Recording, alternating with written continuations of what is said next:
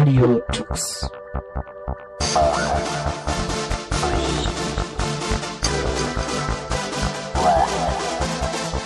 The German Linux Radio, the German Linux.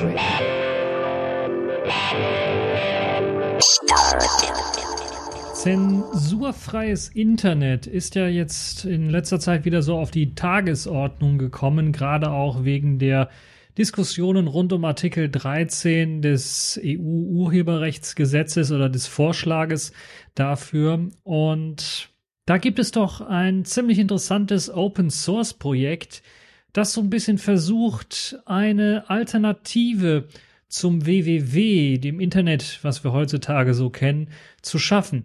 Und dieses Stück Software oder dieses Stück, Netzwerk nennt sich ZeroNet. Also zu Deutsch übersetzt das Nullnet. Warum heißt es eigentlich ZeroNet? Weil es im Grunde genommen ganz anders aufgebaut ist, als wir das WWW heutzutage kennen, weil das WWW heutzutage besteht aus zentralen Servern, die halt eben die Webseite hosten und alle möglichen Leute, die jetzt auf eine Webseite gehen wollen, wenn ihr zum Beispiel auf Radio Tux gehen wollt, dann greift ihr alle auf den gleichen Server zu. Macht das Sinn? Macht es nicht vielleicht eher Sinn zu sagen, okay, da wollen jetzt so und so viel, 50.000, 5 Millionen, wir wollen natürlich immer mehr Zuschauer haben oder Zuschauer, Zuhörer haben. Zuschauen könnt ihr natürlich auch, also wenn ihr den Podcast visuell wahrnehmen wollt. Aber, also wir wollen natürlich immer mehr Zuhörer haben. Macht es vielleicht nicht Sinn? Und das haben sich die Leute von ZeroNet auch gefragt, dann zu sagen, wenn so viele Leute auf eine Webseite gehen wollen, warum kann nicht jeder von den Einzelnen das Stückchen an Webseite, was er schon runtergeladen hat, dann auch weiter verteilen an andere Leute? Und das ist schon mal eine interessante Idee, kennen wir aus dem BitTorrent-Netzwerk. Und da kommen wir eigentlich auch schon zu der unglaublichen Geschichte von ZeroNet. Es ist freie Software, deshalb wird das hier auch im Radiotux behandelt. Aber zum anderen ist es natürlich auch äh, die Verschmelzung von Technologien von, ja, so ein bisschen Buzzword-Bingo könnte man sagen, weil man Bitcoin-Technologie zusammen mit BitTorrent verschmolzen hat und das Ganze auch noch anonym über Tor machen kann. Und ja, was ist also eigentlich ZeroNet? Eine Alternative zum WWW, wie wir es kennen, die nicht zentral funktioniert, sondern dezentral. Das heißt, die Webseite lagert, wenn ihr auf RadioTux gehen wollt, nicht zentral auf einem Server, wo alle Leute darauf zugreifen, sondern auf jedem einzelnen, der auf RadioTux zugreifen möchte.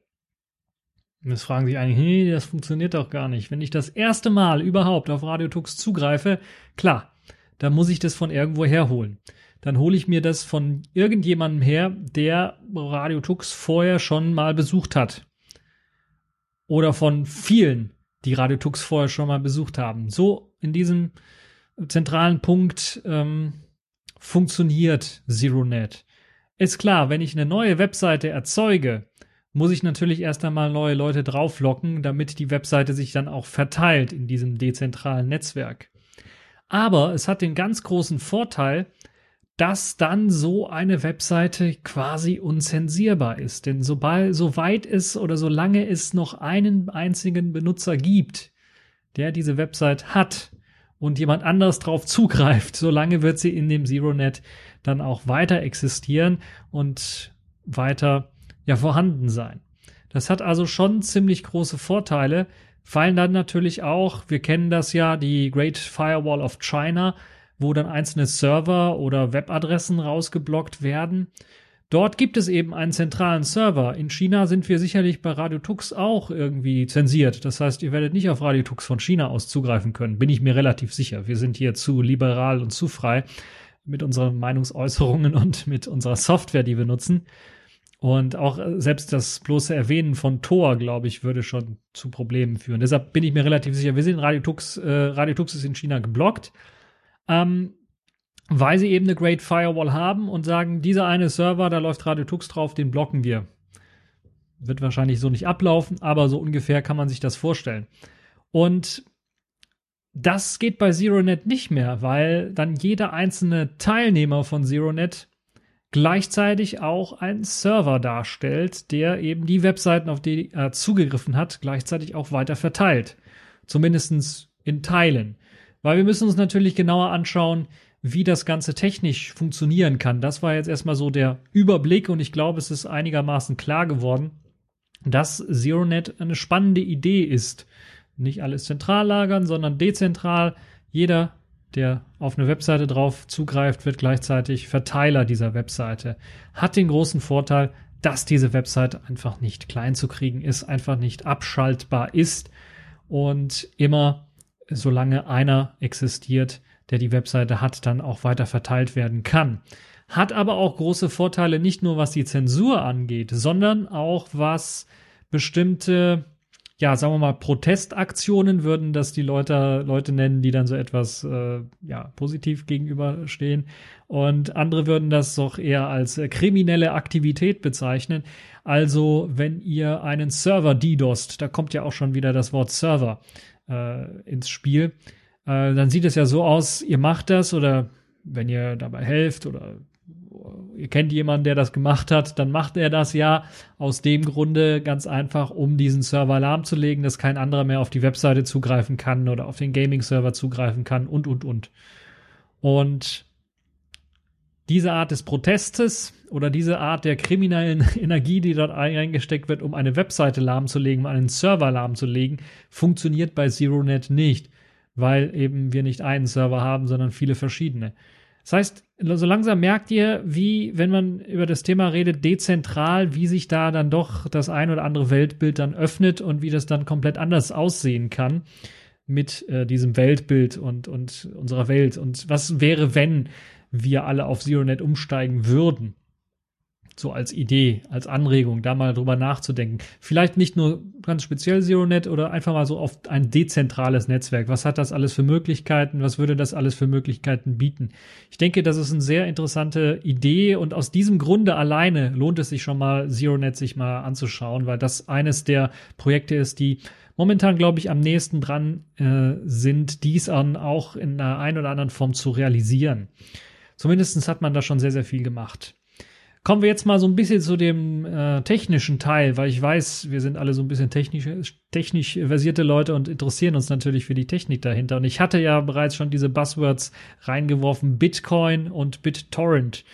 Ja, BitTorrent sollte keinen so wirklich verwundern, wenn ich natürlich ein dezentrales Netzwerk habe und äh, Webseiten unter verschiedenen, äh, jedem, der es aufruft, dann verteilen möchte macht es natürlich Sinn, das mit einem BitTorrent-Netzwerk zu machen, wo ich dann sage, ich habe Teile dieser Datei der Webseite, ähm, die werden dann von, von dem Teil, äh, Teilnehmer dann verteilt und Teile werden von dem anderen Teilnehmer verteilt, beziehungsweise ich lade die von dem und von dem runter und so lade ich stückchenweise Teile runter, um natürlich die Geschwindigkeit zu erhöhen. Und äh, ja, da macht es natürlich Sinn, bei dezentralen Netzwerken dann auch äh, wenn es ums Verteilen von Dateien geht, BitTorrent einzusetzen. Verteilen von Dateien, ja, Webseiten sind ja auch in Dateien gehostet, JavaScript meistens und HTML und in dieser Reihenfolge meistens leider. Aber äh, deshalb äh, gibt es halt eben dieses, äh, diese Anbindung an eine BitTorrent-ähnliche Technologie, die es einem ermöglicht, dann die Webseite herunterzuladen. Wie kommt jetzt Bitcoin ins Spiel? Nun, es ist, glaube ich, verständlich, dass wenn ich ähm, bei ZeroNet eine Webseite erzeuge, die dann auf verschiedenen Hosts lagert, äh, muss ich ja irgendwie eine Möglichkeit haben, wenn ich meine Dateien kriegen möchte, die irgendwie von diesen Hosts zu kriegen. Und es macht natürlich auch eventuell Sinn, wenn ich eine Webseite habe, dass die Webseite irgendwie dann auch erreichbar ist. Also dass ich da nicht irgendwie eine Startseite haben muss und dann irgendwie draufklicken muss, um verschiedene Webseiten zu erreichen, sondern dann eventuell auch nochmal Namensauflösung und sowas machen kann. Aber zur Namensauflösung kommen wir dann gleich. Also zunächst einmal brauche ich natürlich, um eine Webseite erreichen zu können, irgendeine Adresse. Und da wir nicht das alte IPv4 oder IPv6 verwenden wollen bei äh, ZeroNet, sondern auf eine andere Technologie setzen wollen, um überhaupt ähm, ja, auf Webseiten zugreifen zu können, das möglichst dann auch mit Hashes arbeitet, möglichst dann auch äh, Authentifizierungen erlauben kann, gibt es eben die Möglichkeit, mit Bitcoin-Kryptographie zu arbeiten. Was heißt das nun? Nun, zum einen äh, gibt oder hat Bitcoin die Möglichkeit, Adressen auszuspucken. Das heißt, ihr habt die Möglichkeit, einfach auf irgendeine Webseite zu gehen, euch eine, ich glaube, man muss mittlerweile dafür bezahlen, eine Bitcoin-Adresse äh, zu generieren. Und dann wird ein langer Hash euch generiert. Und dieser Hash, der kann dann verwendet werden, um beispielsweise jemandem Geld zu senden oder ihr wollt Geld bekommen und dann benutzt ihr diesen Hash als, als Bitcoin-Adresse. Und diese Technologie macht sich auch ZeroNet zu, ja, zu nutzen. Das erste Mal, wenn ihr ZeroNet startet, kriegt euer lokaler PC quasi eine Bitcoin-Adresse. Und die Hello-Seite, auf die ihr dann landet, wenn ihr ZeroNet das erste Mal startet, also so eine Art äh, Willkommen im Internet, also Willkommen bei ZeroNet äh, die hat dann einen bestimmten Hash. Und dieser Hash ist halt eben dieser äh, Hash, den andere Leute aufrufen können, um auf eure Hello ZeroNet Seite gehen zu können. Ich glaube, das ist einigermaßen verständlich. Das heißt, die Webseiten werden halt eben von bestimmten Leuten dann mit diesen Hashes angesprochen. Das heißt mit anderen Worten, wenn ich auf eine bestimmte Webseite gehe, werkelt im Hintergrund kein IPv4 oder IPv6, sondern eben dieser Hash. Klar, dann im drunterliegenden Protokoll wird da wahrscheinlich auch irgendwie mit IP irgendwas geredet, aber der Hash ist erstmal da. Der wird dafür benutzt, um eben auf Webseiten zugreifen zu können. Kryptographie wird verwendet, um, also Verschlüsselung wird verwendet, um dann die Webseiten ähm, und die Autoren, die die Webseiten erzeugt haben, dann zu authentifizieren und natürlich dann auch zu verschlüsseln, so ein bisschen. Was heißt so ein bisschen?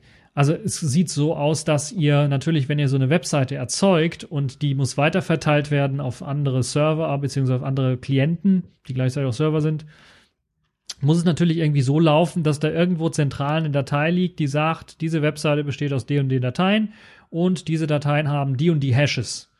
Also kryptografisch abgesichert, so dass nicht einer einfach sagen kann, ich bin jetzt hier Radio Tux und in Wirklichkeit verteilt er da was, was weiß ich, irgendwelche Schädlinge anstatt unsere schönen äh, Podcast-Episoden.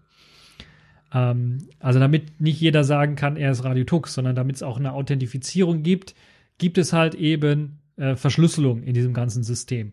Das dient einmal zur Signierung der Webseite selber. Ich bin der Originalautor dieser Webseite. Wenn ich meinen eigenen Blog in ZeroNet reinschreiben kann oder reinstellen möchte, dann soll ich natürlich bitte der Einzige sein.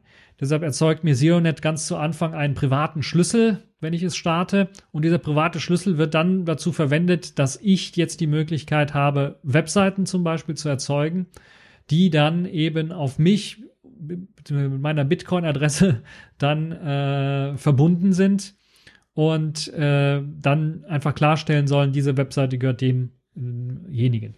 Das kann wie ihr ja auch sehen könnt, dann an der Stelle, weil ich eine Bitcoin-Adresse verwende, die ja per Hash generiert wird, ähm, einfach beim Starten auch von ZeroNet zufällig, kriegt ihr da irgendeine Adresse, natürlich auch vollkommen anonym erfolgen. Das heißt, ihr habt der nicht irgendwie, okay, die Webseite gehört jetzt äh, äh, Leszek Lesner, sondern ihr wisst ganz einfach, okay, ähm, die Webseite gehört dem und dem.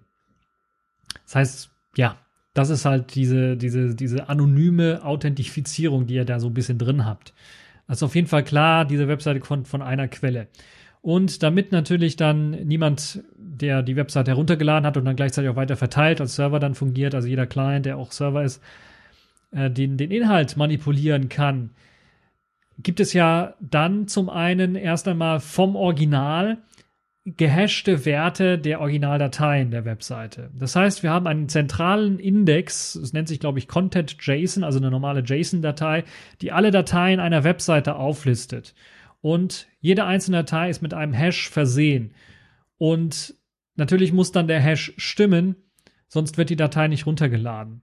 So ist eine Manipulation damit also ausgeschlossen, außer derjenige, der die Webseite erzeugt hat, hat äh, vor, da irgendwelche Schädlinge mit reinzubauen. Aber das ist ja wie beim normalen Internet auch so. Das heißt, wir haben also die Möglichkeit zu schauen in dieser Content JSON, äh, das sind die Hashes und, und, und äh, sind die korrekt? Ja, okay. Gleichzeitig wird die Content-JSON und, und, und äh, die, ja, die Content-JSON-Datei auch nochmal signiert, um halt eben auch noch so ein bisschen die, die Sicherheit äh, zu bieten, was das angeht. Das heißt, da haben wir schon mal so ein ziemlich sicheres System und ähm, ja, ein ziemlich geniales System, würde ich mal schon sagen. Jede Webseite auf ZeroNet ist also quasi eine dynamisch, dynamische, die von den Nutzern des Netzwerks als Stückchen und Teile bereitgestellt wird, äh, Webseite. Ist das, ich hoffe, das ist klar geworden, weil das ist nicht einfach zu erklären und es ist auch nicht immer einfach, sich dort reinzufuchsen und dort reinzudenken.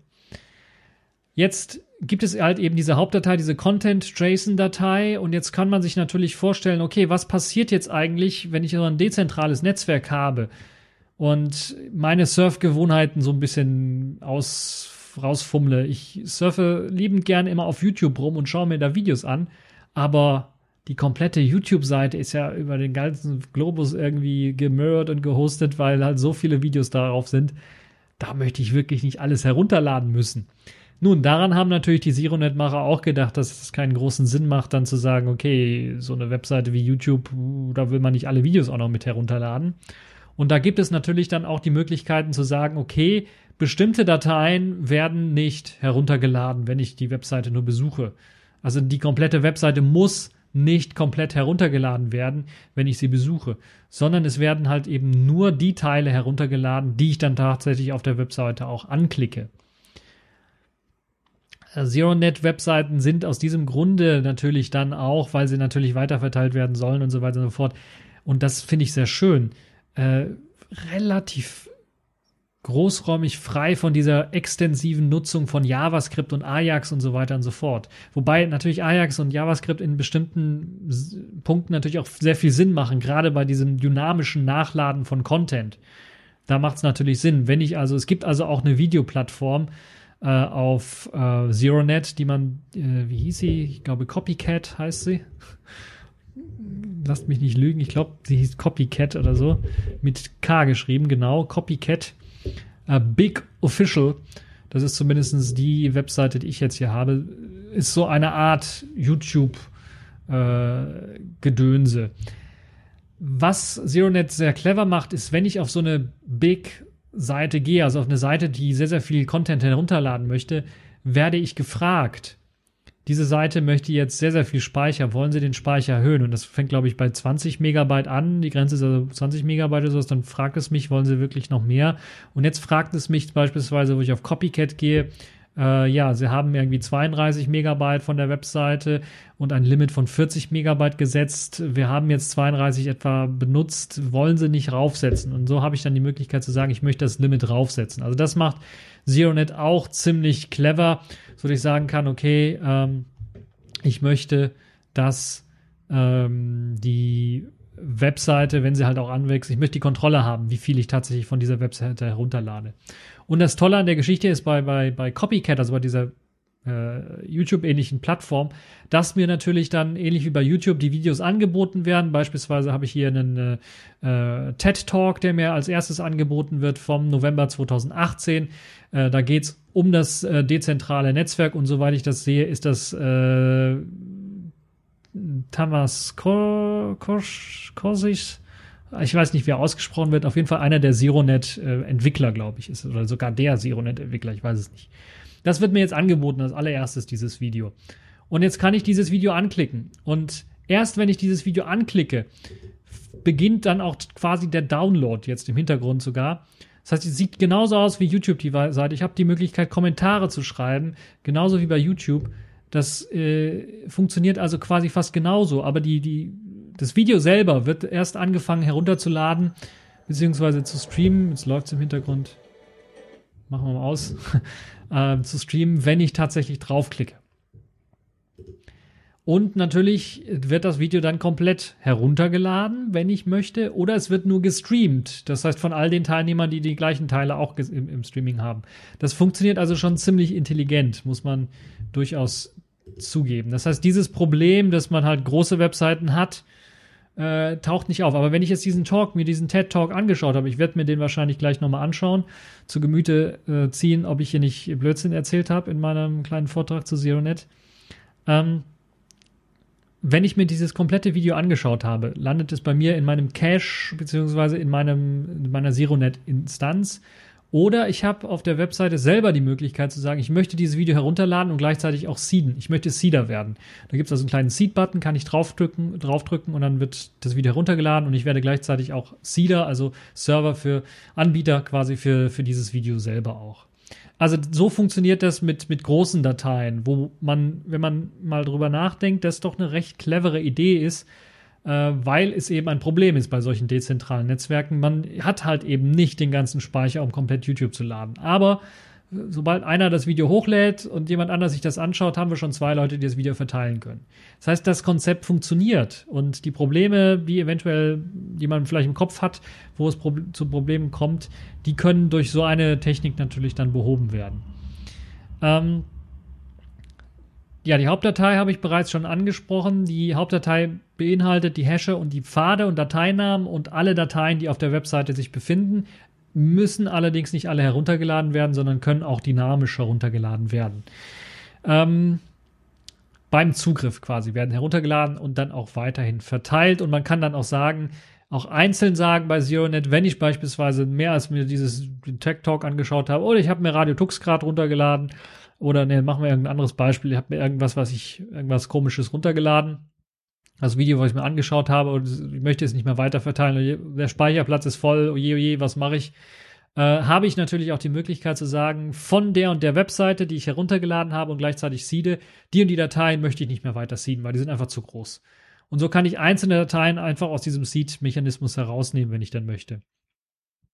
Also das funktioniert auch relativ clever. Man muss natürlich ein bisschen was mehr ja, in Handarbeit reinstecken, wenn es darum geht. Ähm, also es gibt keinen zentralen Server. Jeder Teilnehmer ist äh, gleichzeitig auch Verteiler und ich habe die Möglichkeit, granular einzustellen von der und der Webseite, die ich besucht habe. Die und, Dateien, die und die Dateien möchte ich tatsächlich auch verteilen oder die und die Dateien möchte ich nicht verteilen. Was ich nicht blocken kann, ist das Verteilen der Content-JSON-Datei selber. Wenn ich sie habe, dann ja, habe ich sie. Ähm, aber, und da kommen wir jetzt wieder zu einer cleveren Funktion, wenn wir uns überlegen, dass wir ja ein World Wide Web haben, also nicht nur wir hier in Deutschland, äh, wir fluchen zwar manchmal über das Neu äh, Neuland, aber wir haben doch meistens noch eine stabile Internetverbindung, außer wir leben gerade in Berlin und wir haben Stromausfall und Internet funktioniert nicht mehr. Aber äh, es kommt halt in unterschiedlichen Ländern mal dazu, dass man beispielsweise nur in bestimmten Ländern nur für, also in Afrika habe ich es gehört, äh, dass man da nur zu bestimmten Zeiten auch Strom hat, beispielsweise, oder nur zu bestimmten Zeiten ins Internet gehen kann.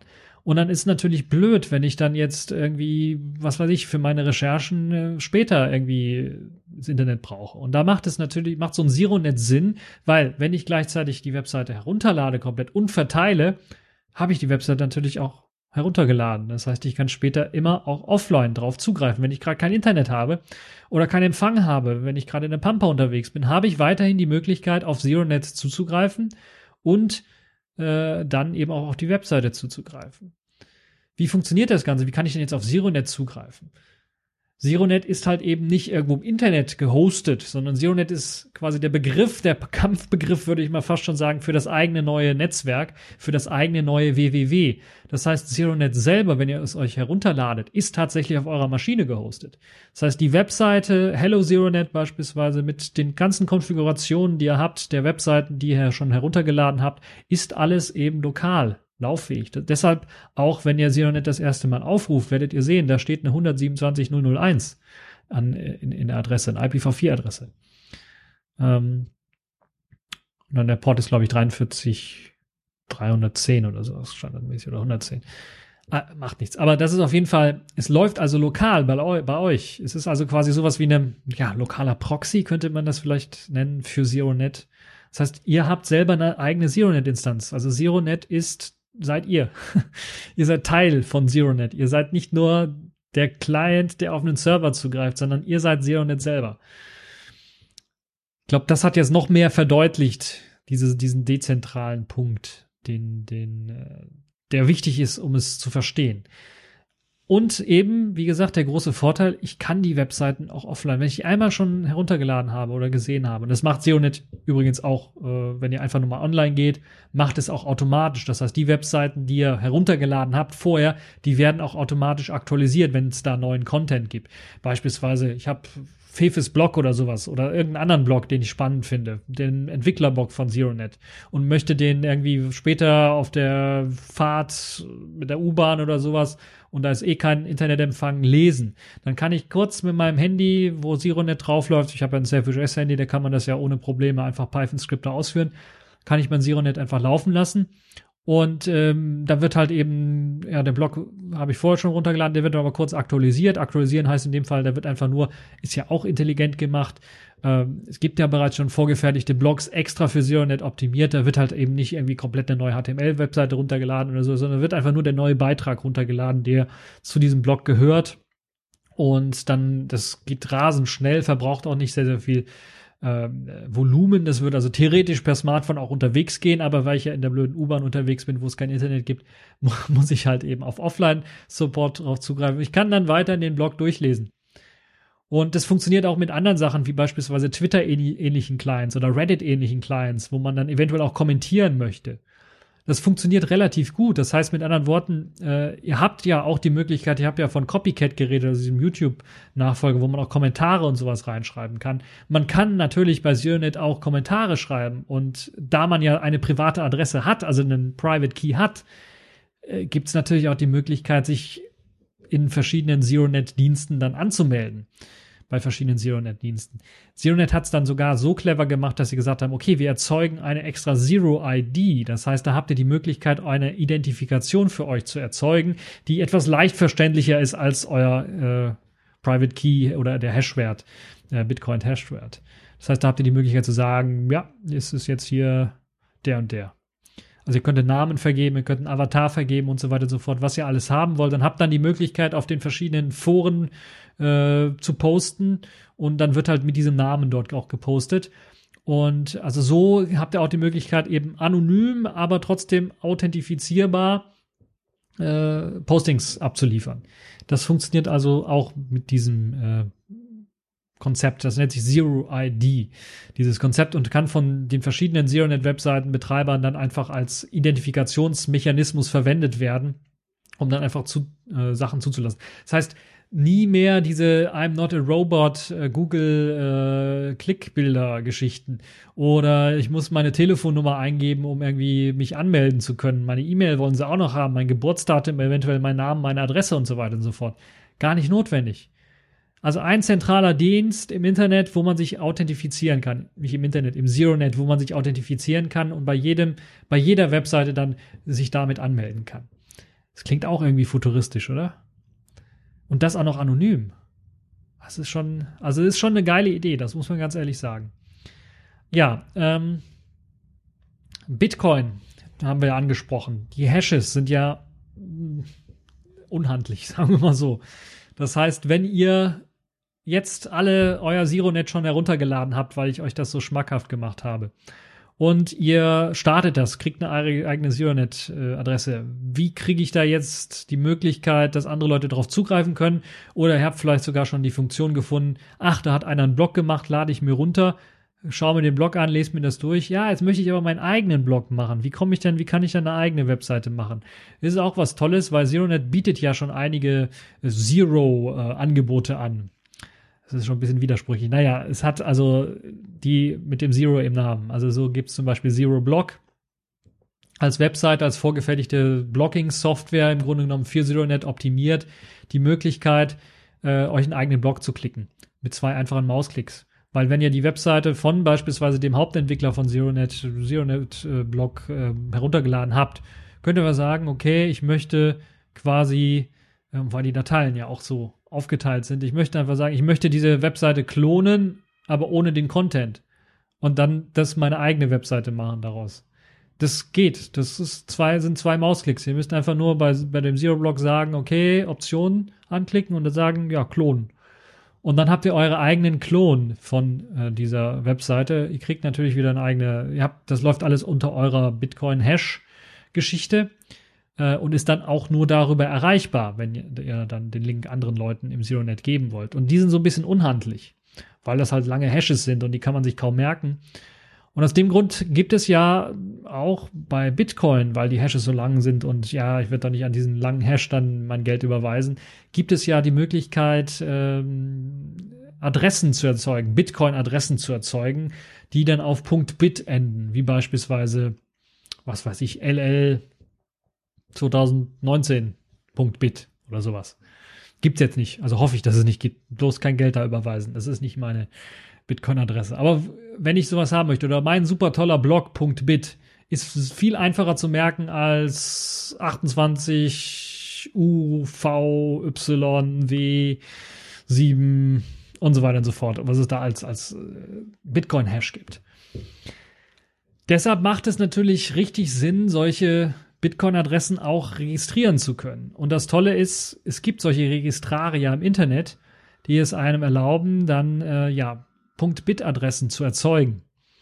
Und das ermöglicht dann halt so eine Art ja, DNS aufzubauen für ZeroNet, wo dann, wo man dann sagen kann, beispielsweise Copycat, was ich gerade eben erwähnt habe. Äh, lasst mich nochmal draufgehen, um zu gucken, ob das tatsächlich der Fall ist. Copy mit K geschrieben. Ich habe einfach zu viele Webseiten hier äh, im Speicher. Hat dann die Webadresse big.copycat, Copycat heißt das, nicht Copycat. Es ist aber eine Katze drauf, also aber Copycat. Äh, big.copycat.bit. Big jetzt, weil eben, weil das groß ist. Also man hat auch so die Möglichkeit, äh, Subdomains zu vergeben für bestimmte Webseiten. Das heißt, wenn ich äh, mir eine, eine normale ähm, ll.bit Adresse besorge, kann ich sagen blog.ll.bit. Dann landet ihr auf meinem Blog. Wenn ich Copycate, also meine eigenen TechView Podcast Folgen oder Radio Tux ja, Radio Tux haben wir eigentlich, Radio Tux sollten wir vielleicht auch mal in Videoform veröffentlichen. Nun ja, äh, also wenn ich Videos habe, meine TechView Podcast Folgen beispielsweise, kann ich sagen, okay, äh, video.ll.bit und dann würde er eben auf die Videoseite gehen. Also so habe ich dann die Möglichkeit, mir wirklich äh, ja meine Webadressen so aufzubauen, wie ich denn gerade lustig bin und was ich gerade vorhab zu machen. Das funktioniert also relativ gut mit eben der Möglichkeit, äh, die Bitcoins ermöglichen, eben eigene .bit-Adressen zu registrieren. Das ist ein bisschen was arbeitet. Man muss äh, eine JSON-Datei bearbeiten, muss sagen, dass das jetzt ZeroNet gehört und dass äh, man muss die, den Hash dann manuell eintragen und dann äh, kann man äh, diese Bitadresse registrieren, aber dann funktioniert es. Und man muss natürlich ganz zu Anfang, wenn man die Bitadresse registriert, äh, jede einzelne Webseite, die man hat, die einen eigenen Hash hat, beispielsweise mein Blog hat einen anderen Hash als mein, meine Videoseite, äh, muss ich natürlich dann auch diese Subdomains in diesem, äh, bei der Registrierung der Bitadresse mit eingeben, sodass die Webseiten aufgerufen werden können. Aber das funktioniert. Und äh, ja, so kann man halt eben dann auch äh, Webseiten erzeugen, relativ einfach und mit, mit Subdomains äh, ausstatten und Leute können darauf zugreifen. Also, haben wir sehr viel besprochen. Sehr, sehr einfach, einen eigenen Blog oder eine eigene Webseite zu erzeugen bei ZeroNet, indem man einfach eine vorhandene Webseite klont. Das geht bei den meisten, es geht nicht bei allen Webseiten, aber die meisten haben eben die Möglichkeit zu sagen, ich möchte diese Webseite klonen. Es funktioniert dank dieser Content-JSON-Datei, die einfach nicht, die einfach so eine Art Framework für, äh, für ähm, oder die Information beinhaltet, was eben so der Grundsatz ist für diese Webseite und das muss nicht unbedingt immer Content auch mit drin sein. Das heißt, so habe ich die Möglichkeit zu sagen, ja, ich habe einen Blog, ich möchte den Blog klonen, aber ohne den Inhalt des, von jemand anderen.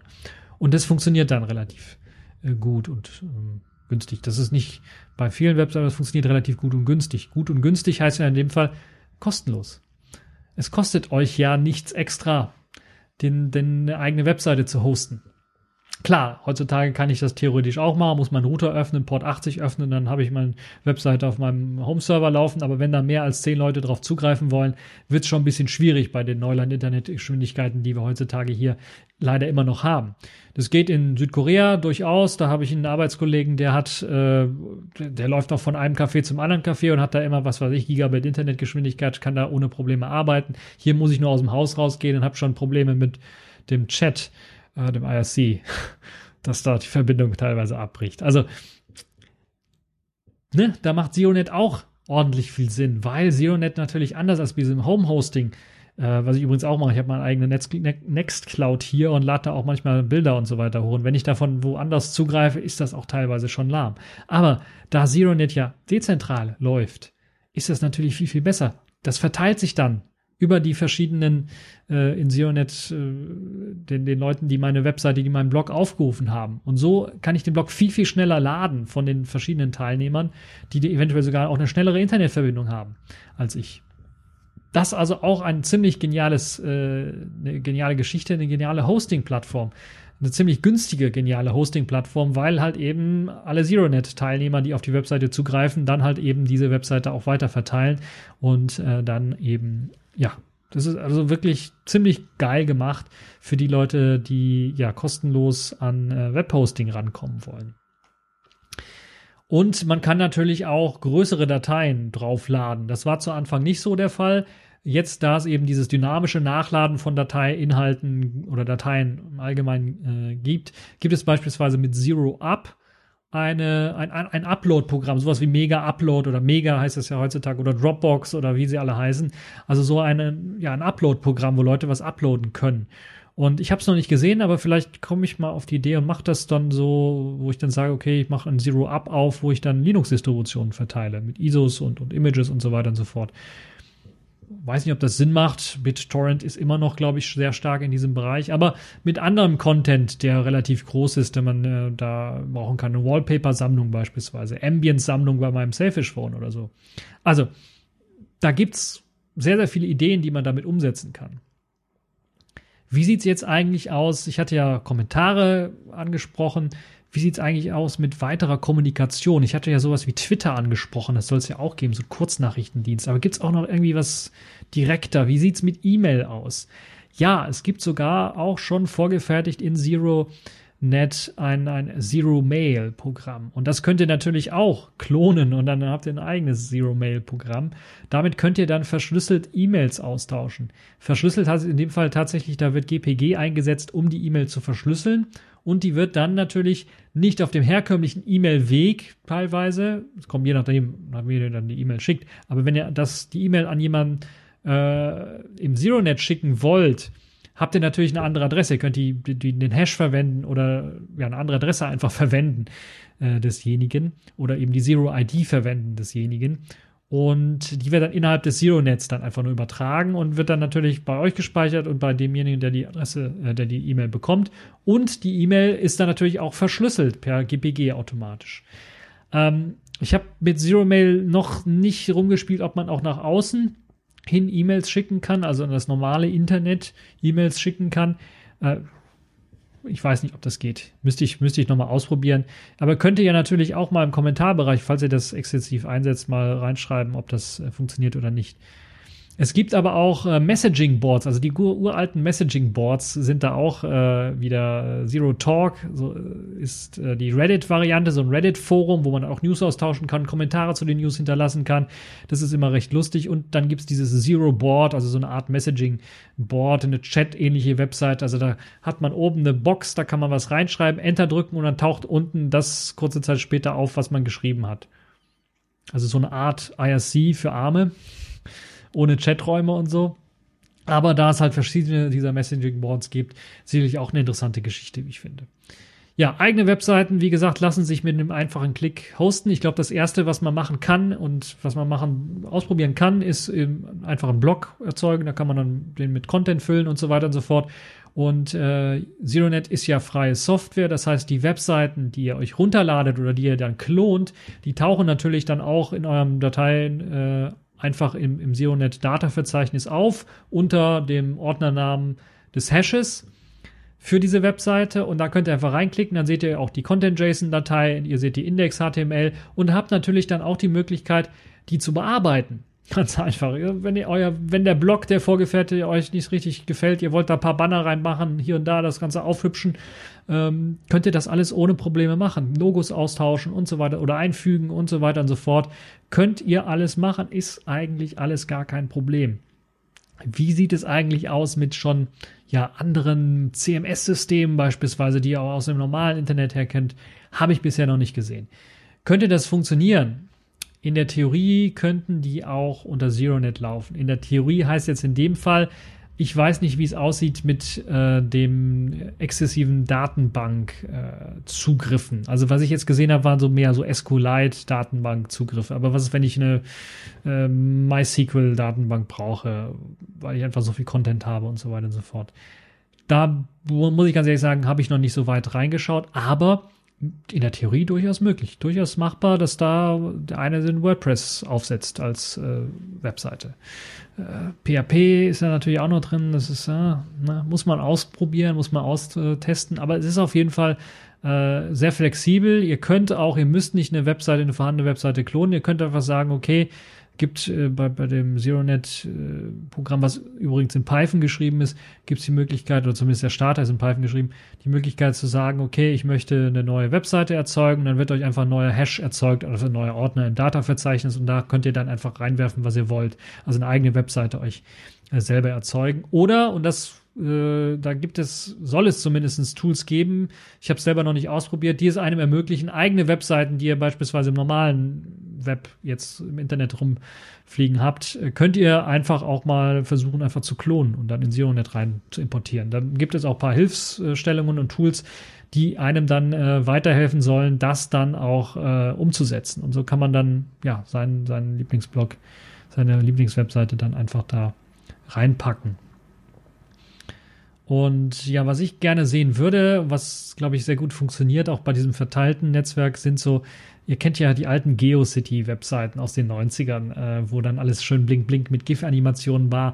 Und äh, so ein bisschen nostalgisch blickt man ja da zurück und ich blicke da nostalgisch auf meine erste Webseite zurück, die ich in reinem HTML geschrieben habe, auch mit so ein bisschen, glaube ich, ein paar GIFs mit drin und, und ich glaube sogar, ja, Tabellen, waren da Tabellen drin?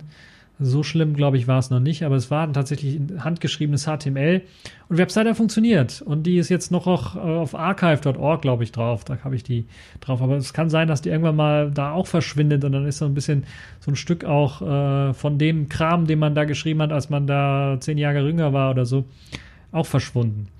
Ähm, oder noch länger. Ach, verdammt, ich bin alt. Und nun ja, ähm, also. ZeroNet kann man sich runterladen, ist ein Programm. Es gibt das ganze Programm, ist in Python geschrieben. Für Windows gibt es das Ganze, für macOS natürlich und auch für Linux und diverse Linux- ähm, Varianten beziehungsweise Linux, äh, diverse Linux-Plattformen, so kann man es auch sagen. Aber nicht nur Linux, auch FreeBSD ist mit dabei und äh, viele andere Plattformen sind mit dabei. Also Im Grunde genommen alles, was Python irgendwie in einer oder anderen Form ausführen kann und dann ein paar Abhängigkeiten von Python werden dann noch gebraucht, ansonsten läuft das Ganze direkt. Das ist das Tolle an ZeroNet. Es läuft fast auf jeder Plattform. Ich kann es auf meinem ARM-Smartphone laufen lassen, weil es eine ARM-Linux-Binary gibt. Im Grunde genommen. bei Python relativ einfach äh, zu realisieren.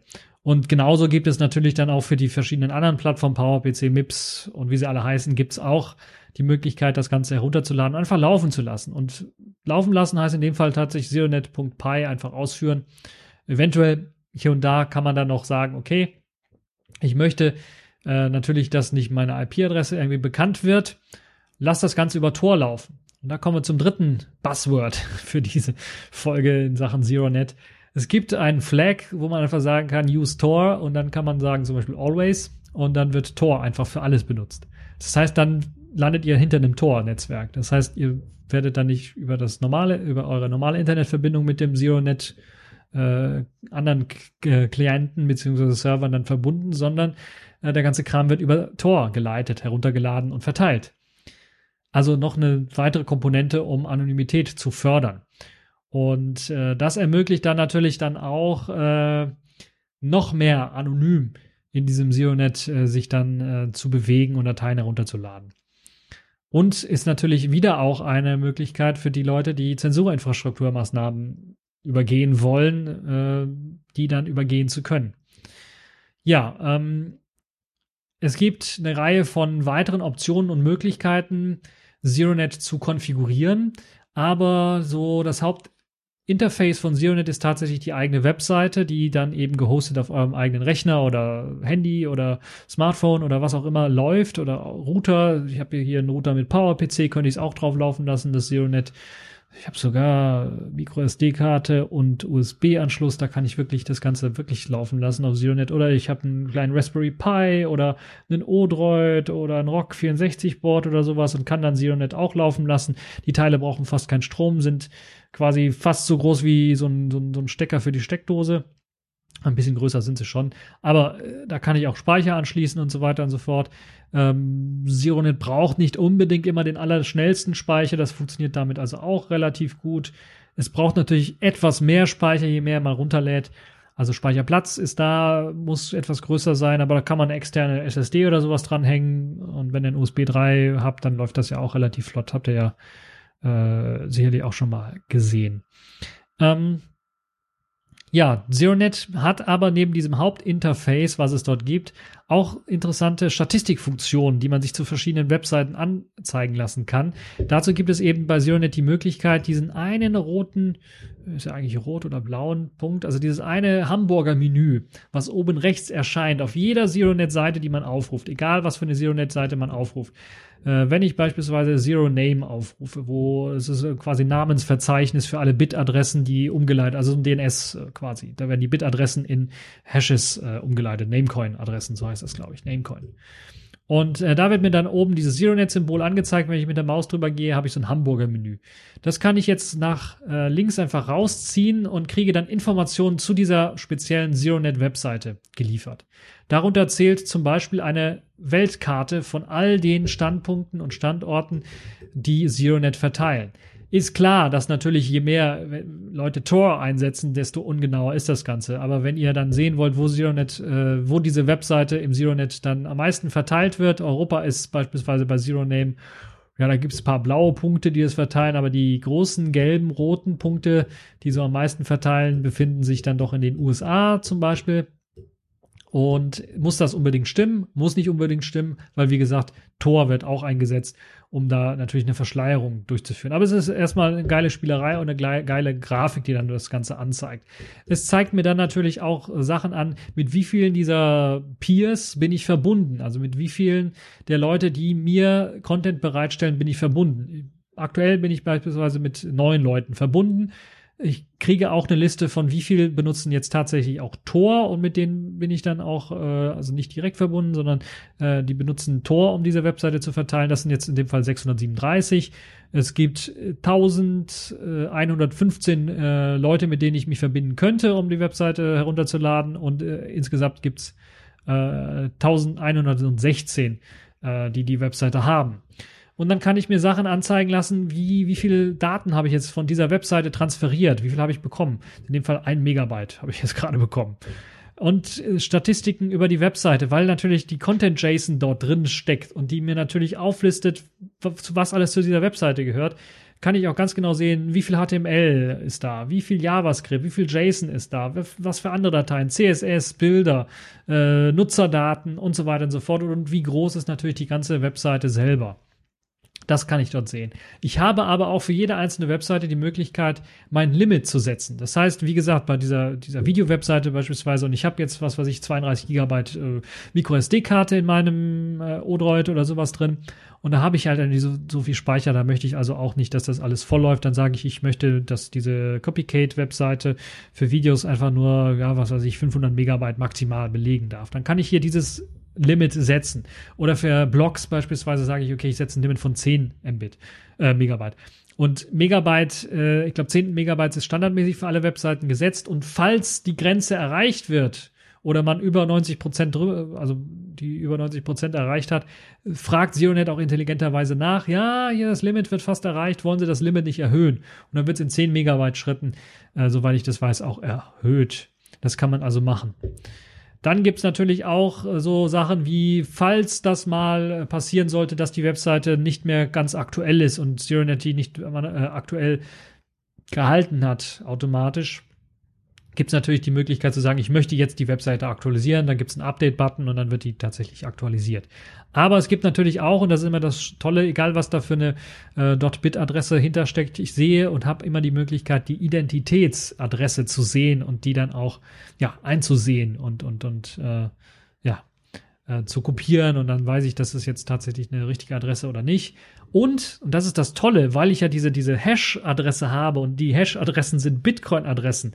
Falls wir also zum Beispiel eine radiotux.bit-Adresse hätten, ich weiß nicht, glaube nicht, dass wir sie haben für Bitcoin, aber wenn wir sie hätten äh, und wir dann bei ZeroNet eine RadioTux-Webseite reinpacken, dann kann jeder an radiotux.bit Spenden per Bitcoin überweisen und diese Spenden, weil es ja sowieso Bitcoin-Adressen sind, würden dann auch bei uns landen. Und so gibt's halt bei Zionet auch direkt die Möglichkeit zu sagen, okay, hier ist dieser Hash, willst du nicht spenden? Und dann habe ich einen ganz einfachen Donate-Button und dann wird einfach Bitcoin aufgerufen, das Bitcoin-Protokoll und ich habe dann, äh, kann meine Wallet öffnen und kann sagen, wie viel ich an diese Webseite spenden möchte. Das klappt also auch wunderbar, eine wunderbare Geschichte, wie ich finde, die äh, auch noch so ein bisschen das neue, moderne Web zeigen, so ein bisschen, wo die Reise hingehen kann. Ja, also das eine Geschichte. Klickt man übrigens nur auf diesen ZeroNet-Knopf, kommt man dann immer zurück auf seine eigene, äh, seine eigene Hello-Page. Und die ist auch wichtig, weil diese Hello-Page zeigt einem Links in einer Art ähm, äh, ja, langen Liste alle Webseiten an, die man heruntergeladen hat und die man selber hostet und äh, die eben auch ähm, ja, schon heruntergeladen sind. Oder es gibt auch Vorschläge, wie beispielsweise äh, Zero Block, was ich noch nicht aktiviert habe, Zero Mail oder Zero Up, könnte ich hier aktivieren. Dann aktivieren heißt in dem Fall, die werden dann heruntergeladen, die Webseiten. Und genauso wie ich Webseiten aktivieren kann, kann ich auch sagen, okay, jetzt habe ich hier äh, das, das große, das große ähm, äh, Copycat-Archiv, äh, das möchte ich eigentlich nicht mehr aktiv haben. So kann ich auch sagen, ja, ich möchte das deaktivieren. Und so habe ich dann halt eben die Möglichkeit zu sagen, beziehungsweise löschen, ich möchte es löschen. Und so wird es dann auch deaktiviert oder gelöscht. Ich habe aber auch natürlich zur besseren Konfigurierbarkeit, jetzt habe ich, was weiß ich, 25 verschiedene, ähm, äh, verschiedene Webseiten drin, kann ich sagen, okay, ich möchte äh, Bookmarks setzen, also Favoriten setzen. Ich habe die Möglichkeit zu sagen, ich möchte die Dateien checken von dem Zero-Block beispielsweise. Und dann werden die halt eben gecheckt oder geupdatet. Also das ist möglich. Ich kann sagen, ich möchte keine neue Information. Ich möchte nicht, dass automatisch äh, aktualisiert wird. Dieser äh, Blog beispielsweise oder diese Webseite aktualisiert wird. So kann ich sagen, ich möchte es pausieren. So bleibt das auf einem äh, Punkt. Oder ich kann sagen, ich möchte die ganze Webseite als ZIP-Datei herunterladen, damit ich die dann später irgendwie in einem anderen Zionet wieder benutzen kann. Oder ich möchte sie klonen. Und das ist halt eben auch die die geniale Funktion, die bei ZeroNet dann für diese Dateien besteht. Ansonsten gibt es natürlich weitere Statistiken über diese Webseiten, wie beispielsweise, wie viele Nutzer scheren diese Webseite gerade. Äh, es gibt zum Beispiel die, die GIF-Time-Webseite, die wird eigentlich relativ schnell aktualisiert mit, mit neuesten GIFs und so weiter und so fort. Und dann sehe ich halt eben, die wurde das letzte Mal vor drei Stunden aktualisiert und gerade ist sie am Aktualisieren und 630 Leute sind das, äh, die die Webseite verteilen. Und ja, das kann ich also auch mit, mit dem GIF, äh, GIF, äh, GIF-Time, mit der GIF-Time-Webseite zum Beispiel machen.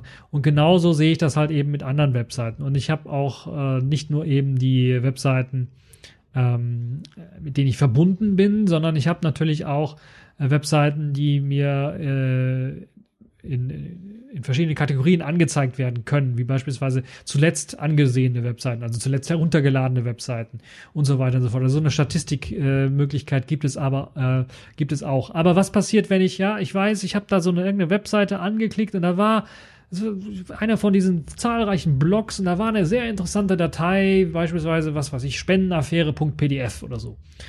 Und ich weiß, dass das irgendwo war, aber ich weiß nicht mehr auf welcher Webseite. Da bietet eben ZeroNet auch die Möglichkeit, einfach zu sagen, ich möchte nicht nach Seiten sortieren, sondern ich möchte nach Dateien sortieren. Und dann kann ich in eine Art File-Ordner reingehen. Und wenn ich in Files reingehe, sehe ich alle Dateien, die ich heruntergeladen habe aus ZeroNet. Und dazu zählen beispielsweise auch Videodateien von Copycat. Die werden in einer eigenen Kategorie Big Files äh, einsortiert. Also alles, was so, glaube ich, über 10 Megabyte groß ist, wird dort einsortiert. Und dann sehe ich dann halt, ich habe da äh, zu 21 Prozent diesen TED Talk schon runtergeladen. Also 32 Megabyte hatte ich jetzt ganz kurz äh, vor 35 Minuten heruntergeladen. Und so kann ich jetzt sagen, okay, ich möchte diese Datei löschen. Also ich kann die Datei anklicken, dann wird sie mir abgespielt. Das ist natürlich wunderbar. Ich kann aber auch sagen, ich möchte die Datei löschen. Ich kann sie anklicken, äh, markieren äh, kann sagen, ich möchte sie löschen. Oder ich kann sie anpinnen das heißt, diese Datei wird nicht automatisch gelöscht, was ja auch passieren kann, wenn ich halt eben sage, ich habe ein Limit für Copycat gesetzt von 50 Megabyte. Und jetzt ist die, ist das jetzt schon ein Jahr her, dass ich dieses eine, diesen TED Talk mir angeschaut habe.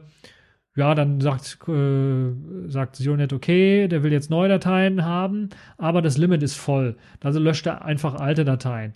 Und wenn ich das nicht haben möchte, wenn ich die Dateien wirklich weiterhin behalten möchte, kann ich in diesen Files-Ordner reingehen und sagen, ich möchte die Datei anpinnen. Und dann wird die Datei einfach nie gelöscht.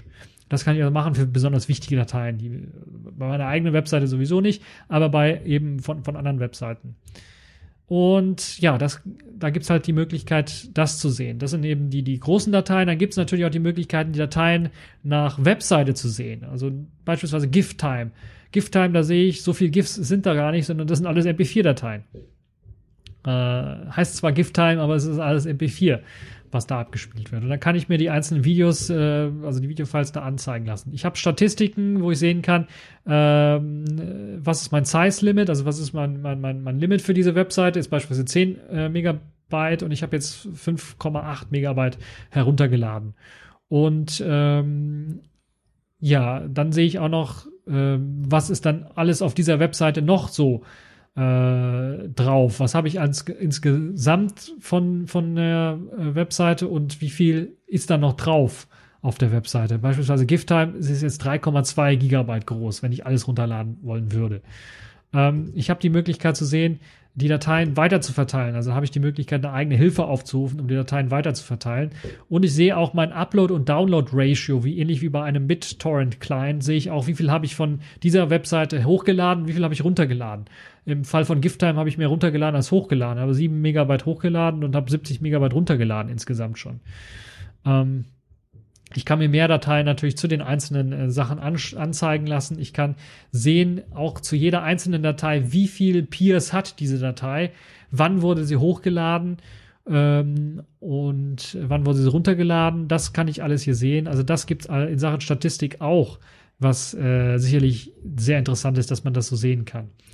Ähm, dann gibt es auch noch weitere extra, und deshalb, weil Statistik so ein, ein beliebtes Feld ist bei, bei ZeroNet auch, eine extra Kategorie Statistiken, wo man sich dann wirklich in einer sehr schönen Grafik ansehen kann, wie die Statistik aussieht. Da habe ich jetzt zum Beispiel eine Wochenstatistik, da sehe ich jetzt, wie viel habe ich runtergeladen, wie viel habe ich hochgeladen an Dateien. Äh, da habe ich jetzt am Mittwoch gerade mal 7,73 Megabyte hochgeladen nur. Äh, ich kann mir das aber auch wochenweise anzeigen lassen und sehe dann, am, äh, in der Woche vom 18. zum 24. habe ich 125 Megabyte Traffic verursacht und das meiste habe ich runtergeladen, nicht hochgeladen. Ich kann mir aber auch sagen, äh, ne, ne, wie heißt diese Grafik, also eine so eine Spinnennetz-Grafik anzeigen lassen, wo ich dann äh, rund in diesem Spinnnetz in den Ecken sehen kann, was sind so die Webseiten, die ich am häufigsten aufgerufen habe also vom, vom, vom, vom Download-Traffic auch her. Und dann wird mir das in der Grafik so verteilt angezeigt, wo war ich häufiger drauf oder was habe ich am häufigsten runtergeladen. Das kann ich mir also anzeigen lassen. Ich habe die Weltkarte, wie gesagt, da kann ich sehen, wo sind die meisten Peers für die verschiedenen für die verschiedenen Webseiten. Und so sieht es jetzt bei mir aus, dass die äh, Vereinigten Staaten mit 319 Peers ganz oben sind, äh, Russland mit 84 Peers darunter sind. Aber wie gesagt, das sind natürlich dann auch nur ähm, Statistiken, die müssen nicht ganz genau sein, weil halt eben Torrent, äh, weil halt auch Tor mit reinspielt und Tor dann halt eben dann auch äh, seine Exit Notes überall haben kann. Also die ellenlange Funktionen und Möglichkeiten, die es hier gibt bei ZeroNet, die man sich anzeigen lassen kann. Ähm, und äh, ja, Konfigurationsmöglichkeiten. Was passiert eigentlich, wenn ich äh, beläst, mich belästigt fühle von irgendeinem Board oder sowas, dass mir da einer eine Morddrohung oder sowas geschickt hat und ich mag den User nicht mehr oder ich will mit dem einfach nicht mehr chatten oder deine, seine E-Mails nicht mehr bekommen, habe ich auch eine Möglichkeit in Seonet einfach zu sagen, okay, äh, manage blocked Users und Seiten. Und da habe ich die Möglichkeit zu sagen, okay, ich möchte bestimmte Nutzer blockieren beziehungsweise bestimmte Seiten blockieren. Das geht also auch. Also der Missbrauch beispielsweise von, von ZeroNet durch die Anonymität und so weiter und so fort ist natürlich ziemlich groß und so kann ich sagen als Einzelnutzer, ich möchte diese Webseiten nicht haben. Äh, ich habe weitere Konfigurationsmöglichkeiten, ein eigenes Konfigurationstool, das einem mir ermöglicht, dann auch noch äh, zum Beispiel äh, extra Tracker ähm, mit einzutragen. Tracker sind notwendig, weil ich ja gesagt habe, das funktioniert ähnlich wie so ein BitTorrent-Netzwerk oder eigentlich im Grunde genommen wie ein BitTorrent-Netzwerk, um Dateien zu verteilen, braucht halt eben auch einen Tracker. Funktioniert natürlich auch trackerless, aber mit dem Tracker funktioniert es natürlich noch besser, um mehr Peers finden zu können. Das kann ich manipulieren und, und, und äh, aktivieren. Ich kann mit Tor rumspielen und kann sagen, ich möchte Tor äh, immer aktiviert haben, ich möchte es nur für bestimmte Webseiten aktiviert haben und so weiter und so fort. Ich kann für das File-Server-Network sagen, dass ich äh, in ähm, äh, den, den eingehenden Traffic über IPv4 oder IPv6 geliefert haben möchte oder über beides geliefert haben möchte. Ich kann den eigenen Port aufsetzen für eben den File-Transport äh, und so weiter und so fort. Performance-mäßig kann ich auch sagen, okay, ich möchte Fehler loggen oder ich möchte alles loggen, also alles Mögliche geloggt wird, wenn ich beispielsweise Probleme habe mit meiner ZeroNet-Konfiguration oder mit meiner ZeroNet-Webseite. Das kann ich alles hier konfigurieren. Ähm, da gibt es also auch eine ganze Reihe an Tools und Möglichkeiten, das zu konfigurieren. Ich kann äh, Seiten natürlich äh, verschieden sortieren. Ähm, ich habe die Möglichkeit zu sagen, okay, ich möchte nicht nur ein helles äh, Thema haben, sondern ich möchte ein dunkles Thema haben. Solche Spielereien gibt es natürlich auch. Ich möchte die Sprache wechseln. Standardmäßig ist Englisch eingestellt, aber wenn ich natürlich Deutsch haben möchte, kann ich hier auch sagen, okay, ich möchte sie in Deutsch haben oder in anderen Übersetzungen.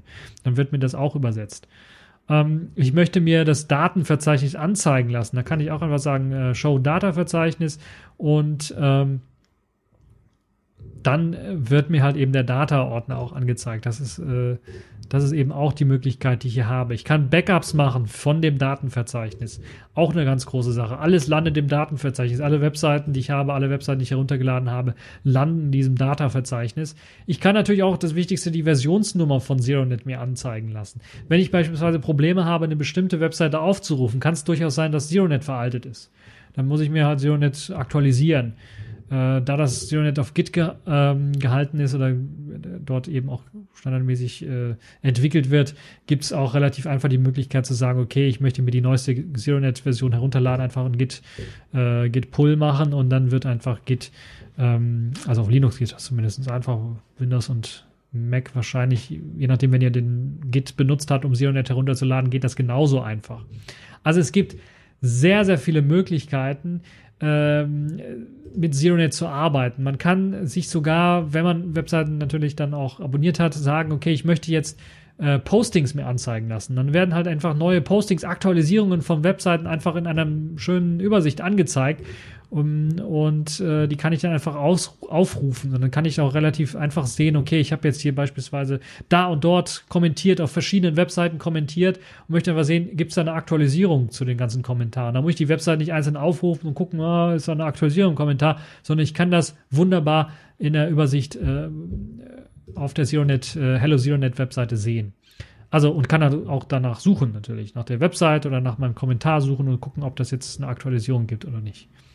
Also zahlreiche Funktionen, die ZeroNet äh, beinhaltet, die ZeroNet hat und viele Optionen, die man einfach ausprobieren muss, um sie auch zu verstehen so ein bisschen. Jetzt habe ich schon fast also mehr als eine Stunde gequatscht über ZeroNet und ich hoffe, ich habe es euch irgendwie geschafft, näher zu bringen. Es ist wirklich etwas, was ihr selber ausprobieren müsst. Eventuell auch mal äh, den einen oder anderen Vortrag, diesen TED-Vortrag kann ich euch empfehlen. Am besten verknüpft ihr beides. Ihr probiert ZeroNet einfach aus, ladet es runter, aktiviert dann, ähm, was war's, wo habe ich das eigentlich gefunden? Copycat, also sucht nach Copycat. Es gibt eine, eine Übersichtsseite, die nennt sich Zero Sites. Da findet ihr also äh, sowas wie eine Art Verzeichnis mit allen ZeroNet-Geschichten, äh, die nach verschiedenen äh, Kategorien auch sortiert sind, nach Blogs, Services, Forums und Boards und Videos, Chat und Guidelines und so weiter und so fort. Ähm, das könnt ihr euch dann äh, genau anschauen und dann bestimmte, bestimmte Seiten auch finden und äh, habt natürlich auch die Möglichkeit, Seiten zu filtern nach bestimmten ähm, äh, Seiten, die zum Beispiel nur auf Deutsch irgendwie zur Verfügung stehen. So kann ich sagen, ich möchte nur deutsche Webseiten haben und dann werden deutsche Webseiten mir angezeigt, äh, sind meistens Blogs, äh, die hier angezeigt werden. Ja, und Sachen News gibt es auch noch was äh, und so weiter und so fort. Also da gibt es also auch die Möglichkeit, nach Sprachen zu sortieren für die Leute, die halt äh, sowas haben wollen und äh, natürlich dann auch zu suchen nach, nach Webseiten oder einfach mal fündig zu werden nach verschiedenen Sachen. Also wie gesagt, Copycat kann ich empfehlen, findet ihr in der Videokategorie, ist leider nicht immer ganz oben. Es, es gibt ganz oben jetzt ein, dezentrales YouTube, so heißt das. Wenn ich da drauf klicke, äh, landet ihr auch auf einer YouTube-ähnlichen Webseite. Das ist sowas ähnliches wie Copycat. Ähm, ist im Grunde das gleiche wie Copycat, heißt einfach nur YouTube jetzt in dem Fall, ist aber nicht das Original YouTube, muss ich ganz ehrlich auch sagen. Und äh, ja, deshalb Copycat kann ich eher empfehlen, wenn ihr das äh, findet da an der Liste. Äh, Big Copycat heißt es, glaube ich, oder Copycat Big. Und dann könnt ihr beispielsweise dann diesen TED Talk euch anzeigen, äh, anzeigen lassen. Da wird, glaube ich, nochmal ausführlich über ZeroNet gesprochen. Dort äh, wird auch ausführlich auch was gezeigt. Ansonsten findet ihr natürlich auf YouTube selber nochmal äh, Demos dazu. Da gibt's einige interessante Videos, ähm, die ich auch verlinken werde, die ihr euch anzeigen lassen könnt. Eine ganze Videotutorial-Reihe, die das auch nochmal alles näher bringt und erklärt und äh, auch zeigt. Weil sowas muss man auch mal gesehen haben, um es dann, glaube ich, äh, einfacher und verständlicher zu haben.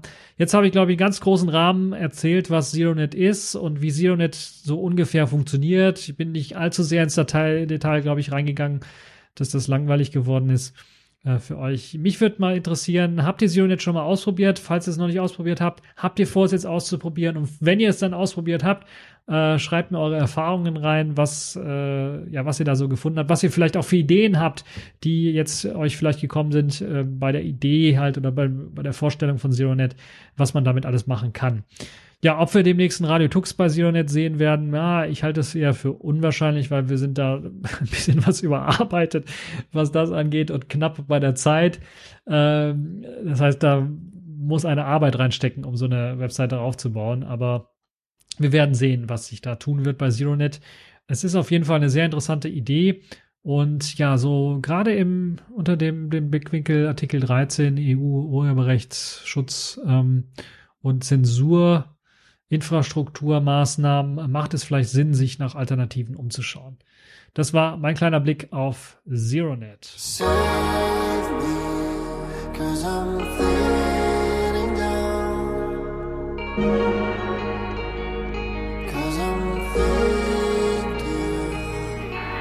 Once you'll hear my song on the radio, and you'll realize it's about you. I'll be in the bar with my whiskey. Looking at the stories in your Insta. I'm running from my fears, I should move on. Try to keep it up for tomorrow.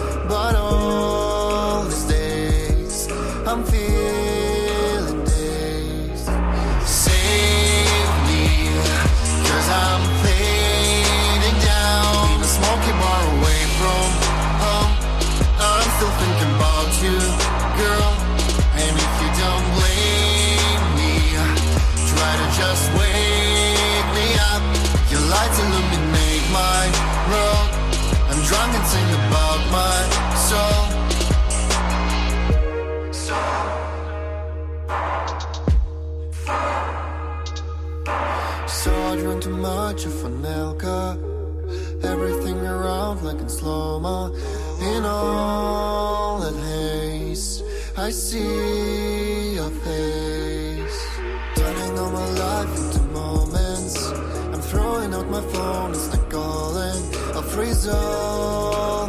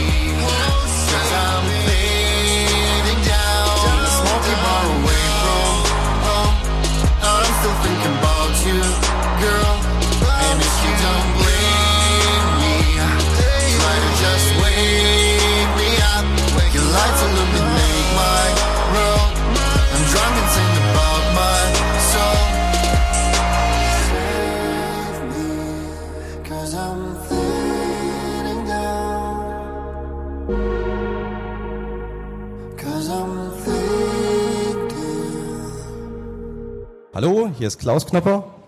Und Adriane Knopper. Ja, und wir sind hier bei Radio Tux und grüßen alle Hörer da draußen. Der eine steuert seine Lampen, der andere seine Heizung oder trackt, ob das Fenster offen ist. Und alle nennen es Smart Home. Die meisten Systeme sind aber abgeschlossen und so kann man mit dem Lichtsystem von Philips äh, keine Heizung steuern oder mit dem Heizungssystem der Fritzboxen eben keine Lampen. Und damit das alles zusammenspielt, braucht man eine extra Komponente und eine davon ist die Java Software OpenHB 2, die auf verschiedenen Systemen läuft und das ist egal, ob das ein x86 Desktop-Rechner, ein Server oder so ein kleiner Raspberry Pi ist. Zu OpenHub oder OpenHB 2 ist vor kurzem ein Buch von Marianne Spiller im Rheinwerk Verlag erschienen. Wer mit Open Hub beginnt, der wird feststellen, dass es eine sehr steile Lernkurve hat.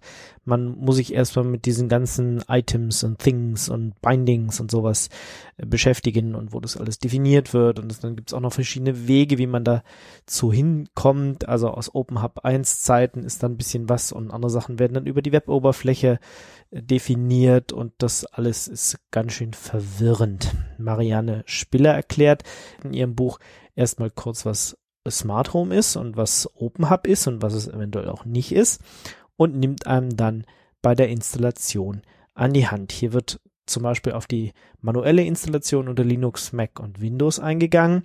Der größte Teil beschäftigt sich aber mit der Installation auf einem Raspberry Pi und der bildet auch die Basis für alle weiteren in diesem Buch vorgestellten Sachen.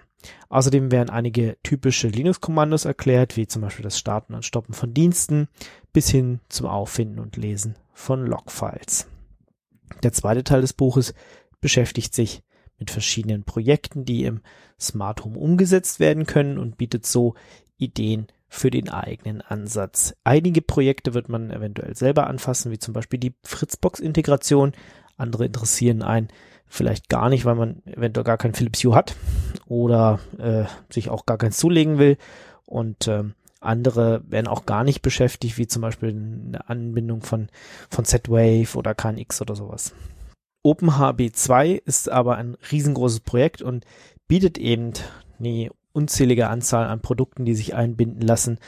Und ähm, ja, man kann ihr daraus kann natürlich keinen Vorwurf machen, dass sie jetzt nicht alles behandelt hat, das wäre einfach viel zu viel gewesen. Jeder hat andere Ansprüche und bei dem einen ist es eine Wohnung, ja, da kann man seine Heizung vielleicht nur mit den Thermostaten an der Heizung, an den Heizkörpern selber steuern. Der andere hat vielleicht ein Haus und äh, will die Steuerung oder zumindest auch erstmal das Ablesen von Werten direkt an, an der Heizung unten im Keller oder wo auch immer die steht, selber machen und äh, ja, und traut sich das zu. Und das ist natürlich schon ein großer Unterschied, ganz alleine. Alle Codebeispiele für die äh, Projekte, die im Buch umgesetzt sind, finden sich in einem GitHub Repo. Der zweite Teil wird äh, im zweiten Teil des Buches wird unter anderem auch die Anwendung von E-Mail, von, von Telegram und Twitter erklärt. Im dritten und letzten Teil des Buches geht es äh, auch noch um das Einrichten von Backups und wie zum Beispiel man seine Messwerte und um, ähm, Zustände eben persistent speichert, also zum Beispiel in einer Datenbank ablegt und äh, dann daraus schicke Grafana Dashboards bastelt. Über die Aufteilung der Kapitel kann man freilich streiten. Das äh, Buch geht jetzt erst mit diesem dritten Kapitel dann auf die Theorie von diesen genannten Things und Items ein und äh, die verschiedenen Wege, wie sie definiert werden. Mir persönlich hätte das weiter vorne im Buch besser gefallen. Auf der anderen Seite hat man so mit der aktuellen Aufteilung des Buches schneller Erfolgserlebnisse, da man halt gleich in die Praxis reinspringt und die Theorie erst ein bisschen später kommt. Für jemanden, der verstehen will, was er macht, der sollte sich dann erst diesen Theorieteil, also den dritten, das dritte Kapitel angucken und ähm, also das gleich nach der Installation und dann danach erst vielleicht das zweite machen. Ich habe mit dem Buch äh, OpenHub 2 überhaupt erstmal kennengelernt und mich das erste Mal damit beschäftigt, beziehungsweise war sogar der Grund, mich damit dann zu beschäftigen. Und nach der Installation mit dem Praxisbeispiel und dem Astrobinding, also dass man sieht, wann die Sonne aufgeht und dass diese Sachen übermittelt werden und man in Abhängigkeit äh, vom Sonnenstand Lampen schalten kann zum Beispiel, äh, habe ich mich dann sehr schnell von der Vorlage gelöst und meine eigenen Projekte umgesetzt. Und ähm, da mich bestimmte Sachen, bestimmte Praxisthemen, die im Buch besprochen werden, wie zum Beispiel Homatic, äh, Kodi, Hue und, und HomeKit, äh, alle gar nicht beschäftigen, weil ich die entsprechenden Sachen nicht habe aber selbst wenn man die nicht hat, wie gesagt, man lernt einfach, wie, äh, wie das überhaupt alles funktioniert und wird halt rangeführt, kann ein paar Sachen selber ausprobieren und, und äh, fummelt sich dann schon in seine eigenen Sachen dann so rein. Ähm, ich habe dafür daher ziemlich viel in den Theorieteil geschaut und konnte viele Ideen mitnehmen für meine eigenen Umsetzungen und noch Ideen mitnehmen, wie zum Beispiel später mal eine smarte Türklingel oder sowas einzubauen. Das Buch richtet sich vor allem an Einsteiger, egal ob mit oder ohne Linux-Kenntnisse. Es ist für das Erlernen von OpenHub sehr geeignet. Und wer schon länger OpenHub einsetzt, der wird halt hier nichts Neues erfahren und kann es höchstens als Nachschlagewerk benutzen oder um es zu verschenken und so jemand anders das Thema OpenHub näher zu bringen. Das 500 Seiten starke Werk kostet 39,90 Euro.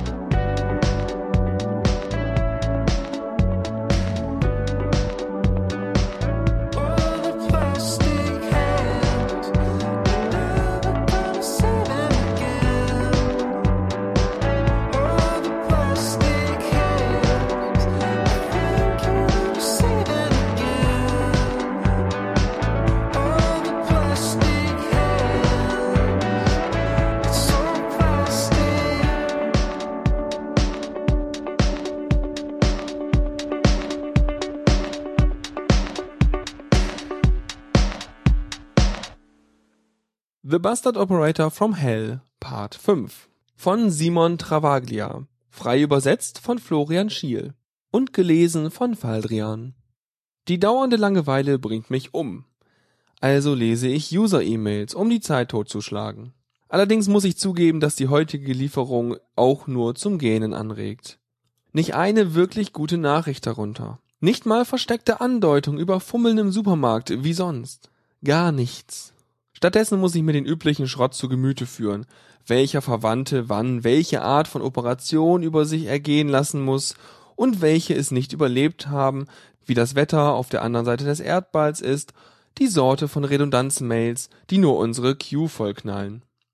Um die Sache etwas aufzulockern, hole ich eine persönliche Partyeinladung aus einer Mailbox poste sie unter dem Namen des Senders in alt.singles.with.severe.social.dysfunctions im Usenet und mache eine Notiz in meinem Kalender, damit ich rechtzeitig dort bin mit meiner Videokamera. Könnte was werden. Was steht als nächstes an? Ah ja, die medizinische Datenbank, in der die Vertrauensärzte der Uni die Krankheitsgeschichten der Angestellten speichern. Ich greppe schnell mal durch nach Herpes und Syphilis und verkaufe die Ergebnisse an die lokale Boulevardpresse. Um meine Spuren zu verwischen, gehe ich in den Account des Oberarztes und füge dort folgenden Eintrag in sein Online-Tagebuch ein. 500 D-Mark medizinische Daten an Zeitung. Sollte ausreichen. Ich schichte ein paar Bänder aus den Regalen auf den Laborwagen und zurück, damit es so aussieht, als ob wir sie tatsächlich verwenden. Dann gehe ich in Archie und suche nach einem bestimmten verborgenen XGIF-Server, von dem ich gehört habe. Als ich ihn finde, starte ich einen Badge unter einem User-Account, um die Bildchen runterzuladen, natürlich auf seine Kosten. Gerade noch rechtzeitig fällt mir ein, ob auch genügend Speicherplatz für die Bilder frei ist. Um ganz sicher zu gehen, entferne ich alle Dateien auf der Platte, die nicht direkt mit dem Badge zu tun haben. Zum Beispiel die ganzen LaTeX-Dokumente. Dis Sternchen Punkt Sternchen die sind in letzter Zeit sowieso schon wieder viel zu groß geworden. Zurück in der User-E-Mail schaue ich, ob sich inzwischen etwas getan hat. Schließlich greppe ich alle Files nach Schwanger, Scheidung und Therapie und poste sie anonym in eine lokale Klatsch-Newsgroup. Dann, bevor ich auch nur Pieps sagen kann, ist der Strom weg. In der nächsten Sekunde läutet schon das Telefon. Hallo? sage ich wütend. Der Coyote hat den Roadrunner gerade fast am Wickel gehabt. Was ist mit dem Komp? Ich hänge auf. Jetzt geht's um Leben oder Tod. So schnell ich kann, reiße ich das Stromkabel des Mainframes aus der Notstromversorgung und schließe fieberhaft meinen Fernseher dran an. Verdammt, der Roadrunner war wieder schneller. Inzwischen fangen überall die Warner an zu jaulen, weil die Hauptplattenspeicher runterfahren. Aber was soll's? Mein Mac und mein Terminal sind sowieso fest mit der Notstromversorgung verbunden und ich bin im Beer Factory Level in Dark Castle. Das Telefon klingelt schon wieder. Also lasse ich die Kommunikationssicherung am Notstromschaltkreis herausschnappen und endlich ist Ruhe.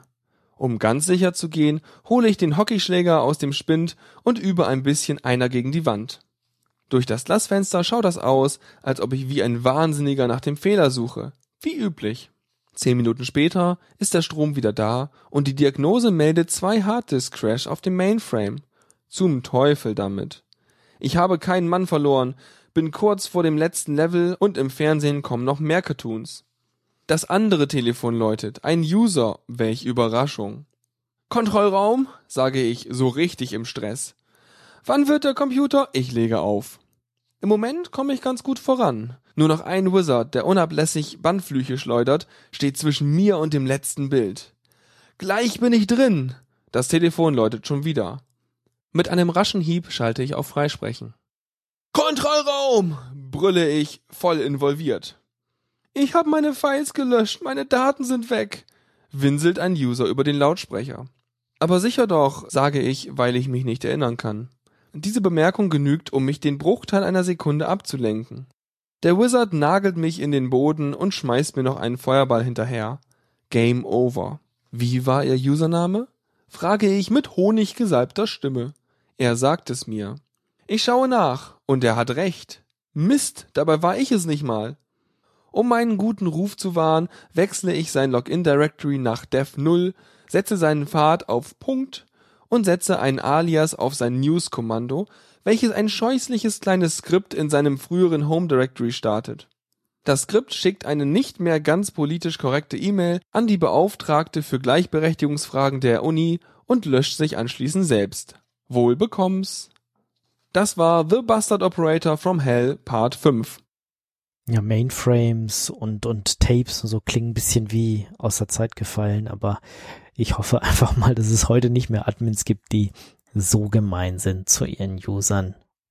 Außer, dass sie vielleicht immer fragen, have you tried turn it off and on again oder so. Ähm, ja, das war's auch schon wieder für unsere Februarsendung. An dieser Sendung waren beteiligt Lejek, Patrick, Faldrian und meiner einer. Und ihr durftet natürlich wie immer freie Musik hören. Das waren diesmal Save Me von Xanova und Astronauts von Parker. Ja, und wir hören uns dann im März, wahrscheinlich wieder Ende März oder naja, vielleicht ja auch wieder erst April die Sendung.